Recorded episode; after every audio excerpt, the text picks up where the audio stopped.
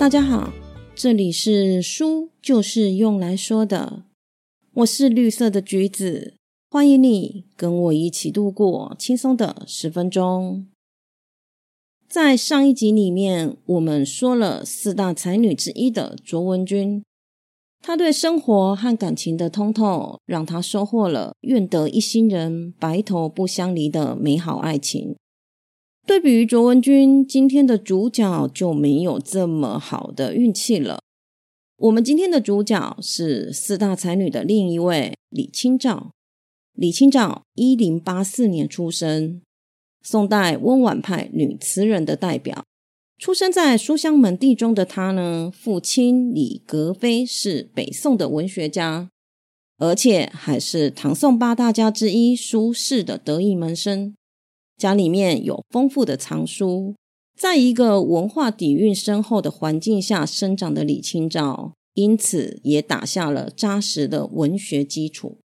从《清明上河图》里面，我们可以知道，宋代是一个商业贸易发达的朝代，百姓的生活多彩多姿，娱乐活动也十分的丰富。身处其中，生活美满的李清照，又刚刚好是一个善于观察生活、从小细节发现生活美好的才女。一首《如梦令》轰动了整个汴京，让她小小年纪就一举成名。她早期的作品热情活泼、明快天真，大多数写的是少女生活的无忧无虑和婚后的离别相思。用浅显易懂的语词，只要几笔就能够勾勒出丰富的画面。同样的赏花和郊游，它就是可以找到不同的角度，用情感给诗词不一样的意义。日子就算无聊，他也可以把它过成诗。这种热爱生活的态度，让人望尘莫及。当你的爱人同时又可以是知己，是一件多么难的事。但是李清照她遇到了年少成名的她，作品流传很广，有不少粉丝。赵明诚就是其中之一。某一年的元宵节，两人在赏花灯的时候相遇了。原本就对李清照有好感的赵明诚，这一见不得了，立刻要他爹去提亲。而且不只是郎有情，妾也是有意的哦。赵明诚是宋代杰出的金石学家。什么是金石学呢？用现代的话来讲，就是考古学。年轻时期的他，虽然在金石学上还没有取得什么成就，但是研究金石学的人，文学、历史、书法都要懂，所以他跟李清照有共同的语言。两人因为门当户对、成长环境相似，在一一零一年结婚了。婚后两人的生活可以用琴瑟和鸣、举案齐眉来表达。两人一起研究金石学，这个烧钱的爱好虽然让他们过着清贫的日子，但是却乐在其中。而喜欢用诗词记录生活的李清照，也影响了她的老公赵明诚，也会跟着她一起写着玩，甚至是用诗词来回复李清照。两人过着精神生活满足的生活，这种幸福的日子并没有持续太久。婚后第二年，李父就因为党派之争而获罪，李清照也受到了波及，不能够再住在汴京城。这样子也让夫妻两人分开了两年，一直到了一一零六年大赦天下，才又再度团圆。但是半年后，换赵家出事了。赵父得罪了奸臣，被罢官后死亡。赵明诚因此也受到了牵连，丢掉了官职。赵氏一族离开了汴京，去了青州定居。自此，两人开始了淡然朴素的平民生活，过着既可追求理想，也可享受艺术的生活。即便后来赵明诚重新为官，先后去了莱州、资州。和江陵，只要等到赵明诚稳定下来，就会接李清照前往。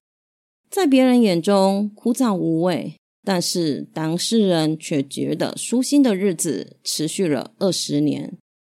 赵明诚更是在李清照的帮助下，耗时了数十年实地考察研究，完成了大部分的金石录写作。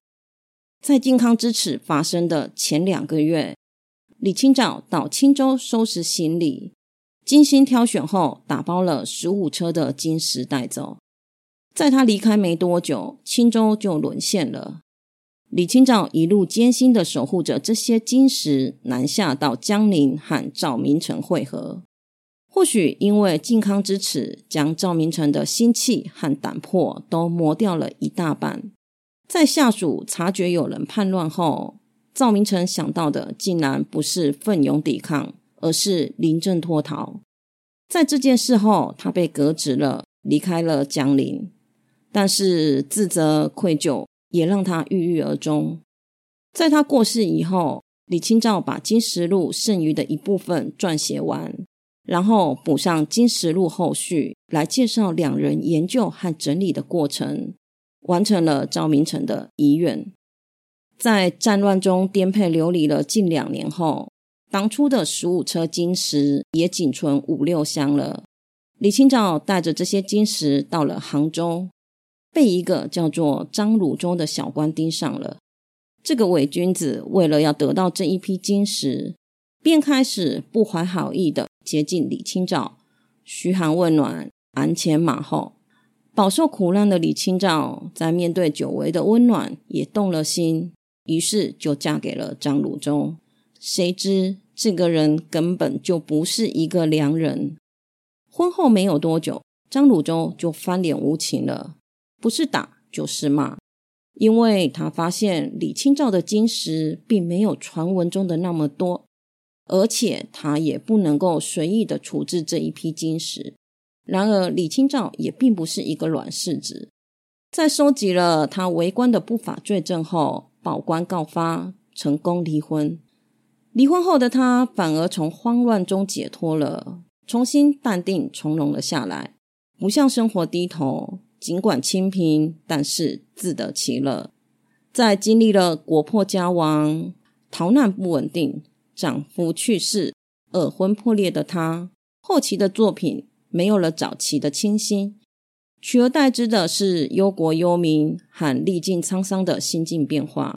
词风比较孤寂凄苦，而《声声慢》更是其中的代表作。生长于封建时代的李清照，我却感觉着她有现代人的灵魂。她活出了现代女人想要的样子，不将就是她对生活的坚持与努力。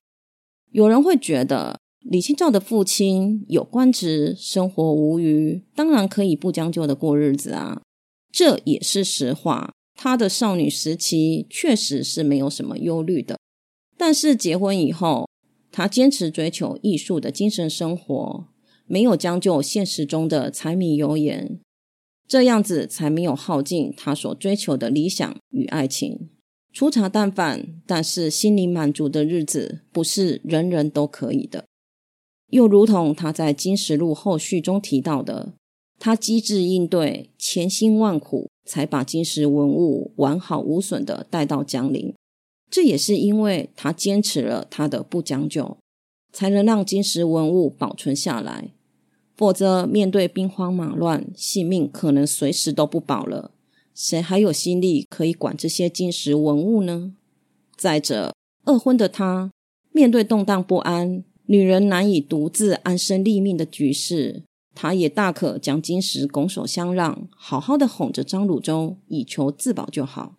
但因为不将就，她选择了玉石俱焚的这条路。虽然她揭发了张汝舟的不法事情，成功离婚，但是因为宋朝的律法对女性相当的不友好，告夫的她也要坐两年的牢。最后是在友人的奔走下，在牢里待了九天的他才被释放。到后来，他也并没有因此而消沉，而是把一腔的热情寄托在诗文上，在在都显示出他不愿将就世俗所制定的规范，不向生活低头的坚持。经历过繁华的日子，也过过重重灾难的生活，但是他依旧从容自在。你想想，这需要多么强大的内心才能做到？李清照的一生用幸或不幸来表达，很像过于狭隘。